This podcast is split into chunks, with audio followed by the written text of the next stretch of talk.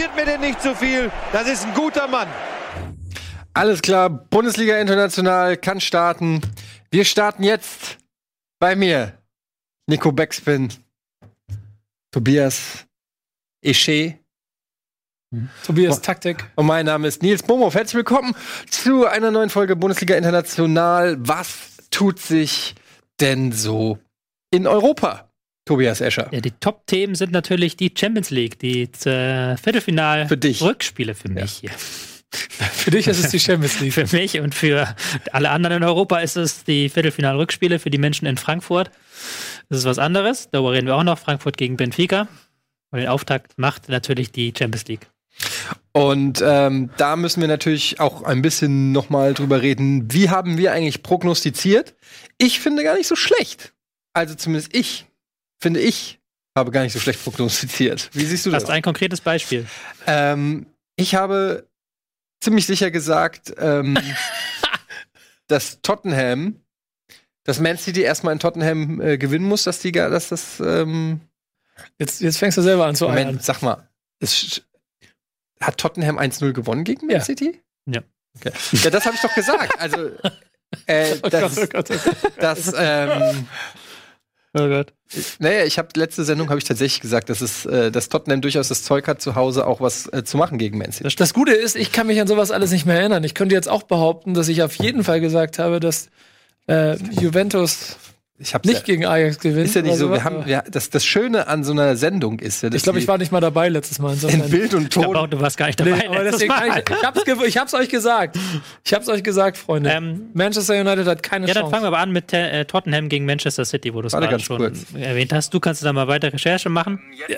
Guck mal, du guckst, machst wenigstens leiser. In Tottenham.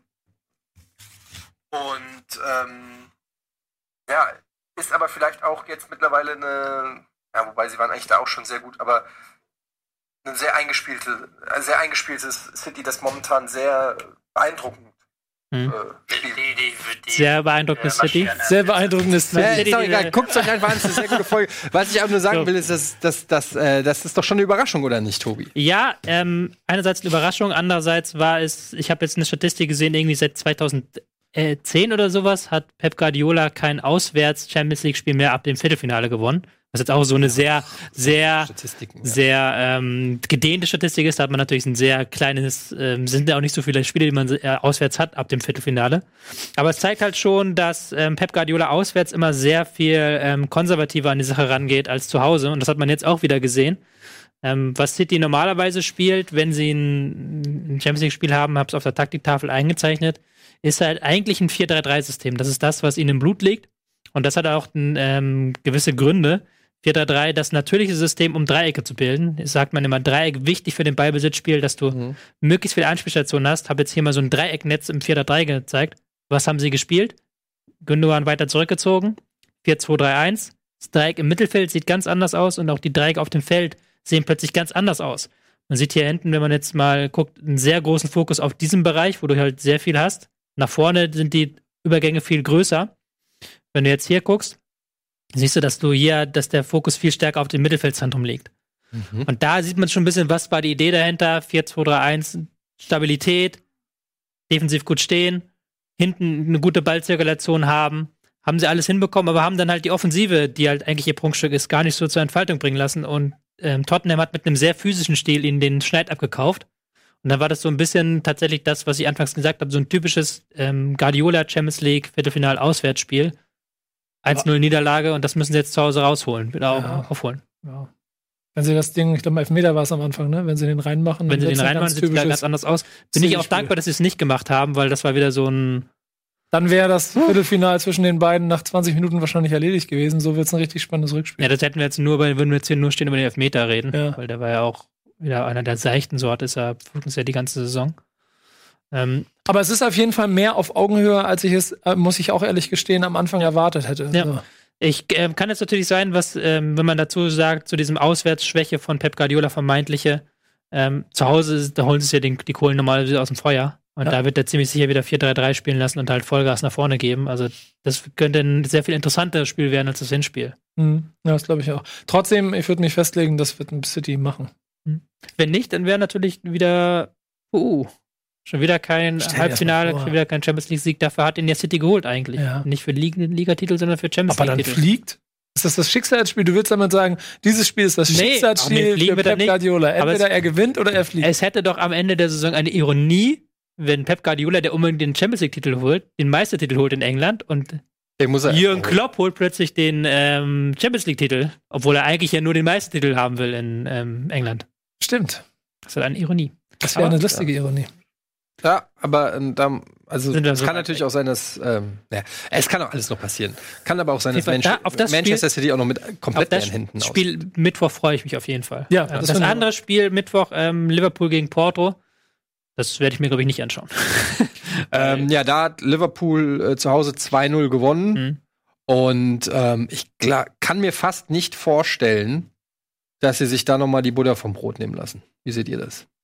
Nee, waren auch jetzt äh, in der Premier League gegen Chelsea sehr dominant, haben ähm, richtig Ballbesitz gehabt, auch gegen Porto eigentlich relativ wenig anbrennen lassen, haben mittlerweile so eine richtige Spielstärke gefunden. Und auch ein Cater, der sich jetzt sehr gut äh, eingefügt hat, der lange Zeit gebraucht hat, aber mittlerweile im Mittelfeld ein richtiger Motor geworden ist. Ich finde, also deswegen habe ich ja gesagt, ich ich gehe davon, es wäre eine große Überraschung, wenn Porto jetzt nochmal zurückkäme. Auch wenn die gar nicht so schlecht aussahen. Also die können gut verteidigen, tatsächlich gutes Pressing. Aber ich bin da schon der Meinung, dass Liverpool das Ding holt. Ja, es hat sich auch so ein bisschen so angefühlt die letzten Mal. Ich glaube, das hier und das, das, das, das Chelsea-Spiel jetzt am Wochenende, dass Liverpool so ein bisschen diese Unsicherheitsphase über, überstanden hat und jetzt wieder den Fußball spielt, mit dem sie vorher schon durchmarschiert sind. Also deswegen kann ich mir auch nicht vorstellen, dass Porto Mhm. dagegen angehen kann. Wir sind wieder so im, in so einem Lauf. Ja, ja, Also das die, meine ich Von so. der ersten Minute an richtig ähm, ho- holen sie sich die Dominanz in dem Spiel und lassen sich auch nicht mehr die Butter vom Brot nehmen. Äh, ich finde schon auch wieder, die haben die Schwächephase überstanden. Also Option Spiel 1. Optionsspiel 1, ja. Dann haben wir ähm, Barcelona gegen Manu. Das habe ich sogar geguckt.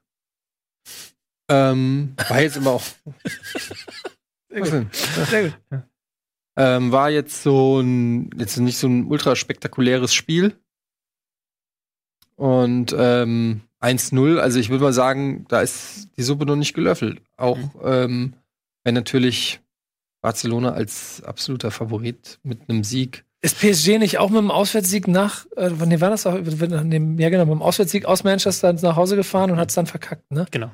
Ja, aber sowas ist doch immer. Ja, aber also ich, da saß ich hier bestimmt auch genauso und habe gesagt, ja, auf jeden Fall Manchester äh, United raus, PSG locker weiter. Aber die müssen ja nur das gleiche machen, was sie da auch gemacht haben. 90 Minuten sich ein zurechtmauern und am Ende zwei Elfmeter oder sowas. Es war halt schon. Also, es war schon eine ziemlich einseitige Partie. Ja. Ähm, und äh, am Anfang, ich weiß gar nicht, die erste halbe Stunde oder so, waren es, glaube ich, 25% Ballbesitz für, für Manu, die einfach komplett gesagt haben: Ja, komm, also den Ball, was wollen wir mit dem Ball, wenn wir gegen Barcelona spielen? Ähm, aber irgendwie haben die es äh, gut verteidigt und, und, und Barcelona hat es auch einfach nicht so geschafft, so, so richtig viel ähm, ja, Schüsse aufs Tor zu bringen und, Mhm. und so richtig viele Chancen sich ähm, ausarbeiten. Aber das ist halt auch so ein typisch dieses Barcelona-Spiel, korrigiere mich, wenn ich ja falsch liege. An einem guten Tag können trotzdem auch aus so einer Partie dann einfach mal zehn Chancen entstehen. Ähm, Und manchmal war, entstehen sie halt nicht. genau, manchmal entstehen sie nicht. Ich fand sie jetzt auch zum Strafraum hin dann etwas schwächer als sonst in dieser Saison. Ähm, aber das war halt schon sehr einseitig. Also mir fehlt halt irgendwie die Fantasie, wie United da einen Gang hochschalten möchte. Haben sie aber eigentlich in Paris auch noch nicht geschafft damals. Ja, wollte ich gerade sagen, hast du denn da einen Unterschied gesehen? Nee, eben. Also war da auch defensiv. Haben jetzt Fünferkette gespielt, das war vielleicht ein Unterschied. Ähm, aber das kannst du halt nicht abschreiben, das stimmt halt schon. Ähm, ich fand auch Braucht jetzt nur einmal- Barcelona ist halt auch nicht immer so komplett defensiv stabil. Die Ja. verlassen sich da sehr auf. Ja, aber, aber sie haben halt ein, ihr- Ballbesitzspiel war schon wieder einfach so Ja, krass. klar. also es gab zwischenzeitlich Phasen auch am Ende oder so, da ist irgendwie fünf Minuten lang Manu einfach nicht an Ball gekommen. ich glaube, vor dem Tor waren es auch irgendwie eine absurd hohe Zahl an Pässen auf jeden Ja. Fall. Jeder Barca-Spieler hatte einmal den Ball mindestens und United. Und du hast irgendwann auch gemerkt, so die, und die haben ja jetzt keine lange, also so mit, mit, mit, mit, weiß ich nicht, Lukaku oder Rashford oder so, das ist ja auch keine Nobodies oder keine langsamen Spieler, aber du hast einfach gemerkt, so, dass gerade so das Pressing irgendwann haben die keinen Bock mehr oder können auch nicht mehr, weil die halt denken, also so kam es Die haben mir sich so nicht vor. getraut eher. Ja, das aber die, sie jetzt das, anders machen. Genau, dass sie, dass sie halt laufen und dann denken sie, ja komm, Alter. So. Das, Und dann haben sie sich immer wieder wie so eine Schildkröte so ein bisschen zurückgezogen und gehofft, dass irgendwie mal ein Ball ihnen vor die Füße fällt. Ich sag mal so, ich glaube nicht, dass United es gewinnen kann, aber Barca kann es verlieren. Ja. Also dann, wenn sie dann einmal wirklich so eine Ungenauigkeit hin haben, die sind halt schon sehr darauf abhängig, dass die fünf Leute hinten, also die Viererkette mit Busquets dann im Zweifelsfall das wegräumen, die sind da taktisch nicht so, so kompakt wie jetzt zum Beispiel United. Äh, Wenn, die können das halt selber wegwerfen, wie es äh, Paris gemacht hat, aber In, einem, in einer Parallel. In, ne, Parallel. nee, in einer Parallelwelt wäre es dann der Ballverlust in der 5 Minute. Ja. Schneller Ball, Konter, Foul, Elfmeter, 1-0 Manchester United und dann machen sie am Ende auf Barca und Man United das 2-0. Ja, ich meine, Chelsea ist auch 2-0. Champions League-Sieger geworden. Kann man ja dann immer so sagen in diesem Ja, Beispiel. genau. Chelsea ist auch ja, Griechenland ist auch Europameister irgendwann, aber ähm, normales Fußballspiel sollte Barcelona das auf jeden Fall klar machen. aber- 804 gespielte Pässe, 731 Ja, ja. angekommen. Also bei 804 Pässen 91 Prozent Passquote. Gut, die passen natürlich auch viel hintenrum, aber es ist auch trotzdem, es ist einfach, ich habe es gesehen und es ist schon irgendwie faszinierend, wie das auch Mhm. Barcelona, äh, Entschuldigung, Barcelona, mir wird immer vorgeworfen, dass ich Barcelona sage. Barcelona, Barcelona. Barcelona, ähm, wie sie, ähm, wie sie das machen, obwohl es eine komplett andere Mannschaft ist als zum Beispiel jetzt vor zehn Jahren. Also es ist kein Iniesta, kein Xavi und so weiter. Es ist auch nicht mehr Pep an der äh, an der Seitenlinie und trotzdem, es ist irgendwie, als ob dies, dieser Verein, weiß ich, aber warum kann es da jeder? Warum Ja, ist weil es sie es so? von Anfang an lernen. Ja. Weil sie auch die Spieler danach kaufen. Ja. Also es ist nicht mehr so krass wie vor zehn Jahren. Es ist schon sehr viel mehr auf individuelle Klasse abgerichtet, Ja. sehr viel mehr auf die Einzelspieler, ähm, mehr weniger auf das System. Aber du hast halt immer noch, ähm, allein, dass du Messi halt da drin in diesem Team hast, der auch seinen Teamkameraden dazu anhält, weil er genau weiß, dass er dieses, dieses Spiel, Spiel braucht, das den Gegner zermürbt. Ähm, allein durch ihn hast du halt immer diese Elemente mit drin. Können wir uns ja darauf einigen, dass es äh, für den schönen Fußballästheten schöner wäre, wenn Barcelona eine Runde weiterkommen würde als Ja. Manchester Ja. United. Ja, Das das wäre dann, glaube ich, auch Barcelona gegen Liverpool, hatten wir, glaube ich, gesagt. Mhm. Wäre, glaube ich, das Ich glaube nächste ja, Spiel. ne? ich weiß das gar nicht. Ähm, ich habe es auch schon wieder vergessen. Letzte erst nee, ich glaube gegen Juve. Er weiß nur, gegen wen Frankfurt gegen Juve wäre halt auch krass, aber Juve ist, glaube ich, stimmt. Ähm, lass mich, warte. Das ist aber zum Beispiel, wenn wir darüber gehen, das Spiel, wo ich ähm, äh, absolut für den Underdog bin und Ja. Äh, ich auch irgendwie das Gefühl habe nach der letzten Runde, dass ich sie noch nicht abschreiben möchte. Nee, also es wird, ähm, Barcelona gegen Liverpool. genau, gegen äh, Liverpool, wenn Liverpool gewinnt, wird Ajax gegen City, Tottenham. Oder das eigentlich schon auch ein schönes Finale gewesen wäre. Ja. Liverpool, Barca. Ja, aber es ist auch so. Also Barca. wär, sehr spannend. Also Ajax, Za- da hat es mir fast so ein bisschen leid getan. Also gerade Ja. nach der Pause hatten sie ja diese mega Druckphase, wo sie dann sehr viele Spieler nach vorne gebracht haben, wo sie auch ähm, Juventus richtig geschwommen ist. Also die hast- habe ich schon lange nicht mehr so schwimmen sehen, aber haben dann wieder ihre Chancen nicht gemacht. So. Haben dann wieder vorne Das ist halt jemand gefehlt. So. Das Unerfahrene, genau. Ja, nicht nur unerfahren, die haben ja eigentlich, spielen ja eigentlich ohne klassischen Mittelstürmer vorne drin. Der Huntelaar ist ja dann, glaube ich, eingewechselt worden, spät erst. Ja, ich würde sagen, mit unerfahren meine ich, dass es da schon jemanden braucht, der dann halt auch Ja. in solchen großen Spielen, der, der sitzt ja auf der anderen Seite, darum. Oder, äh, Ja, klar, aber du hast, du hast der Tadic, du hast der Tadic quasi, ja, Ronaldo ist natürlich für mich einer, der ist der zweitbeste Stürmer aller Zeiten. Ich bin dabei, ihn langsam vor Gerd Müller einzustufen. Aber du hast halt Tadic da vorne, der halt der Mitspieler Stürmer ist, so, der auch nicht der Torjäger ist. Und ähm, du Du hast findest Ziel- Ronaldo besser als Messi? Ich, ich, Nee, ich habe ich hab ein Messi ganz ist für mich kein- Bild. Messi ist für mich kein Stürmer. Ich habe ein ganz Deswegen. anderes Bild, als er das gerade so erzählt. Ich habe mir gerade vorgestellt, wie Tobi Escher zu Hause sitzt an seinem Esstisch und dann so seinen Ordner rausholt und dann und da sind irgendwie 850.000 Statistiken drin und dann blättert er so und guckt mal nach. Gerd Müller 71 die Statistiken und dann guckt er in den anderen Ordner, holt den raus. Cristiano Ronaldo letztes dann vergleicht das und denkt sich, ja, warte, meiner Spieler, des, der beste Spieler aller Zeiten, Stürmer aller Zeiten, okay, dann kriegt, muss Ronaldo doch noch einen Strich mehr kriegen, holt so ein neues Heftchen raus, oder so. Ich glaube eher, dass er dann noch so abends so sitzt, sagt, Liebestagebuch. Das, und daraus dann die Heute- Notizliste. Heute ist etwas Komisches passiert. Als ich in der Küche saß und auf mein Gerd Müller Bild starte, wurde mir bewusst, dass ich Ronaldo etwas höher hängen muss.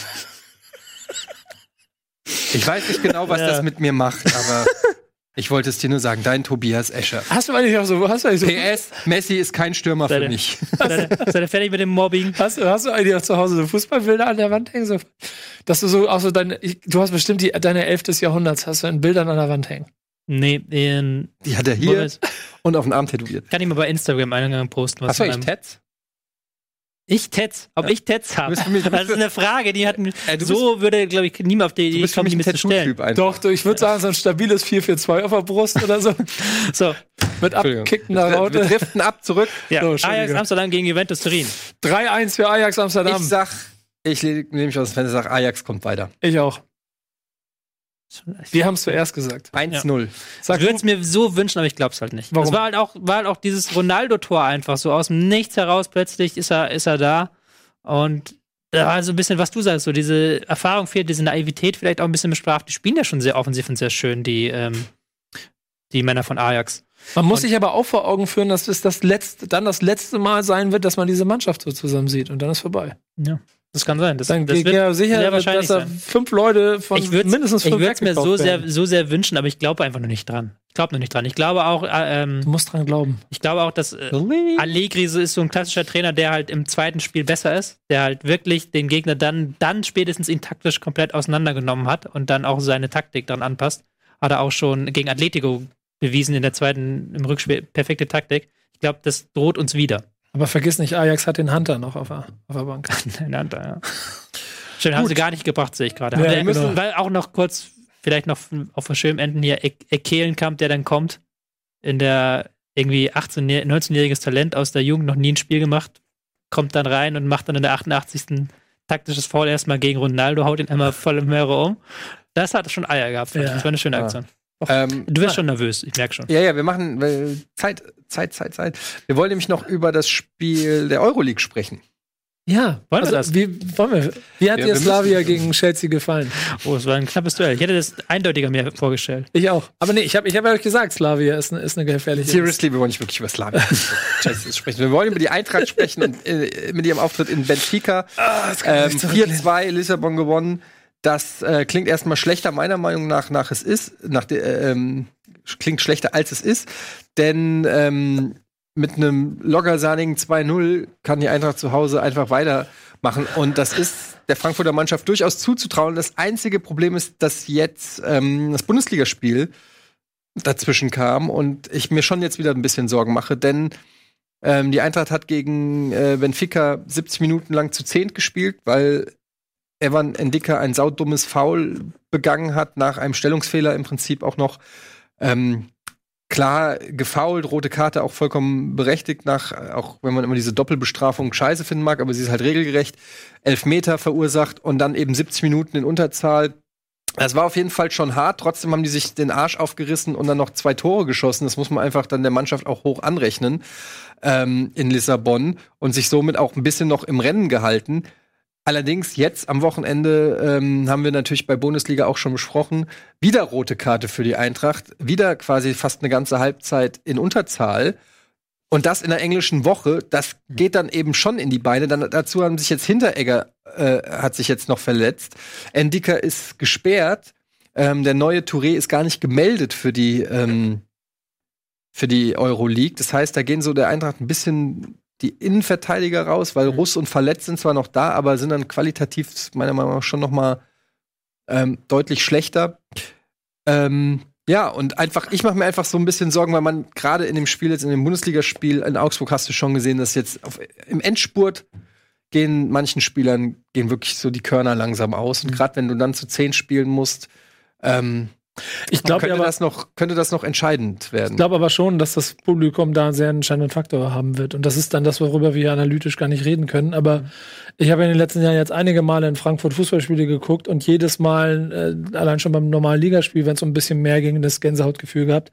Ich bin mir sicher, dass die diesen zwölften Mann da machen werden, den es braucht. Und dann musst du, und dann kommst du wieder ins Spiel, einfach nur überlegen, wie du Taktik, taktisch diesen Joao Felix da aus dem, aus dem Rennen nimmst, damit der dir nicht wieder drei. Hütten Das wird reinhaut. echt hart. Ich habe ihn äh, vorher noch gar nicht verfolgt. Ich hatte irgendwann hatte irgendjemand auf Twitter mal geschrieben, Joe Felix wird der Messi zum neuen Ronaldo Kilian Mbappé. Ja. Weiß nicht, ob das nicht vielleicht eine Nummer hoch, aber der ist halt schon unfassbar gut. Ja. Auch in dieser Rolle. Was halt mir, um die Hoffnung zu machen, das hatte man ja auch gemerkt, dass Benfica so defensiv nicht so mega stabil sind. Auch die offensiven vier, die sich dann häufig nicht so richtig mitarbeiten. Das ist ja eigentlich das, was Eintracht liebt, wenn das Spiel von Strafraum zu Strafraum geht und sie halt ihre Geschwindigkeit reinbringen können. Wenn sie ein frühes Tor machen und dann wirklich so ein, so ein hin- und herwogendes Spiel dann entsteht, das wäre, glaube ich, das Wichtigste für die Eintracht. Verletzten-Situation ist halt scheiße, ne? Ja. Gerade halt Joao Felix, der halt hinten so und der halt als Stürmer nicht greifbar ist, sich immer wieder fallen lässt, Räume sucht Wenn du dann hinten eine Dreierkette hast, die nicht eingespielt ist und die soll den, dann soll einer den verfolgen, der andere den Raum schließen. Puh. Ja, also ich bin mal gespannt. Ich war vor diesem Bundesligaspieltag, war ich mir hundertprozentig sicher, dass wir weiterkommen. Jetzt sind es nur noch 80 Prozent. Ähm, aber es ist auch ein bisschen Zweckoptimismus jetzt dabei. Aber es ist nicht unmöglich. Ich glaube, zu Hause, es wird ein ziemlicher Hexenkessel. Ich glaube, es wird laut in Frankfurt und es wird, glaube ich, für alle, die im Stadion sind, auch eine geile es wird eine geile Partie, weil natürlich auch äh, Benfica, die, die haben einfach auch mega, das hast du auch gegen die Eintracht gemerkt, ähm, unfassbares Selbstvertrauen. Auch die Schüsse, die auch ein, oh, wie heißt wow, Felix, äh, oder Felix, äh, äh, wie der aus allen Positionen auch direkt abzieht und, und auch sich traut und so. Also die haben auch schon ein ganz schönes Selbstvertrauen. Ähm, und die wollen natürlich auch weiterkommen. Das wird schon, ähm, wird schon nicht leicht für die Eintracht. Und ähm, noch wissen wir auch gar nicht, was mit Hinteregger los ist. Vielleicht wird er noch fit. Ich habe auch noch keine News jetzt gehört. Aber ich mache mir halt auch Sorgen, selbst, also selbst wenn sie weiterkommen in der Euroleague, merkst du halt, dass diese beiden Wettbewerbe, Bundesliga und Euroleague, mittlerweile Einfluss aufeinander üben. Also aber das ist doch ganz logisch. Ja, aber wenn sie weiterkommen, hat das halt auch eventuell eine Auswirkung dann wieder auf das Wochenende in der Bundesliga und da geht's halt um die fucking Champions League. Aber und deshalb ist das so ein bisschen so eine fucking Zwickmühle gerade. Ja, aber da muss, da muss man dich mal äh, als Frankfurt-Fan ein kleines bisschen auf den Boden runterholen. Das hat ja Eintracht Frankfurt Original mal bisher nicht überhaupt einen Scheiß, Entschuldigung, interessiert. Ob welchen Wettbewerb sie jetzt gerade stehen, Ja, weil die bislang. einfach alles, ja genau. Und jetzt kommst du in die Situation, die normalerweise ja jede Mannschaft, die Doppelbelastung hat, spätestens irgendwann im Herbst einmal erwischt. Und das hat Frankfurt nicht erwischt. Es wäre ein bisschen schade, wenn es sie jetzt so kurz vom Ziel erwischt. Aber ich bin auch bei dir, dass ich glaube, dass sie das gewinnen werden. Ich glaube eher, dass die Bundesliga darunter leiden wird, als die, als ich glaube, Europa League werden sie noch eine Runde schaffen. Und ich ertappe mich halt dabei, wie ich halt denke, ey, wenn sie jetzt in der Euroleague ausscheiden und dafür die Champions League holen, ich, ich ertappe mich manchmal bei dem Gedanken, wo ich sage, ja, kann ich mit leben, ehrlich gesagt. Gegen wen ging es denn dann im Weil ich eh nicht Halbfinale? Chelsea. äh, Gegen, oder weil- oder Slavia. Weil am Ende, hab- am Ende habe ich, nicht unmöglich. am Ja, Ende habe ich halt wirklich Schiss, dass man ohne alles dasteht, dass du rausgeflogen bist in der Euroleague und ähm, dich in Anführungsstrichen nur für die Euroleague qualifizierst. Und das wäre jetzt das zweite Mal hintereinander, wo man so knapp an den großen Goldtöpfen dann vorbeischrammen würde. Das ist der Moment des Selbstbewusstseins. Jetzt musst Ja. du als Fan vorausgehen, die Körperhaltung ein bisschen gerader hier. Es kann aber auch halt. Genau. Ja, Mann. Ja, so. So. Schwarz und weiß. Gegen wen wie spielt. Eintracht in der Bundesliga? Ich guck gerade Wie mal. bitte? Gegen wen spielt Eintracht in der Bundesliga? Ich glaube Hertha oder so. Ah, gegen Hertha, okay. Wenn die dann noch einen neuen Trainer haben, Also, was anderes. Ja, die kommen ja immer, wenn sie gegen Hertha spielen. Okay, also, ähm, aber es bleibt Gegen auf jeden Fall Wolfsburg. spannend am, ja, ah, gegen Wolfsburg. Ja. Ähm, Fallobst. Am Donnerstag äh, um 21 Uhr geht's dann das Rückspiel in Frankfurt gegen Benfica. Genau, und Eintracht trifft dann auf den Gewinner zwischen Chelsea und Prag, wo Prag ähm, sich nicht so schlecht geschlagen hat gegen Chelsea. Just saying. Ne? und ähm, Arsenal wahrscheinlich noch mit gegen Napoli, wobei Napoli darfst du zu Hause nicht abschreiben, aber 2-0 Ja. Arsenal, das ist schon ein gutes Brett. Und Valencia hat 3-1 auswärts gewonnen. Ich glaube, die Ja. sind Das Ding ist durch, ja. Das glaube ich auch. ähm, im spanischen Duell gegen, jetzt bin ich gerade Real. gegen Villarreal. Ja. Also es bleibt spannend, äh, sowohl in der Champions League als auch in der Euroleague. Ähm, ja, das war's mit Bundesliga international. Gibt's noch was? Wollt ihr noch irgendwas sagen? Gibt's Das war's, eine- das war schön. ich Eine nicht, schöne. Sendung. Es hat Spaß gemacht mit euch, wie immer. Mir auch. Wunderbar. Schwarz Ja, und weiß wie auch. Schnee. Mir auch. Alles klar. Cool, cool. Tschüss.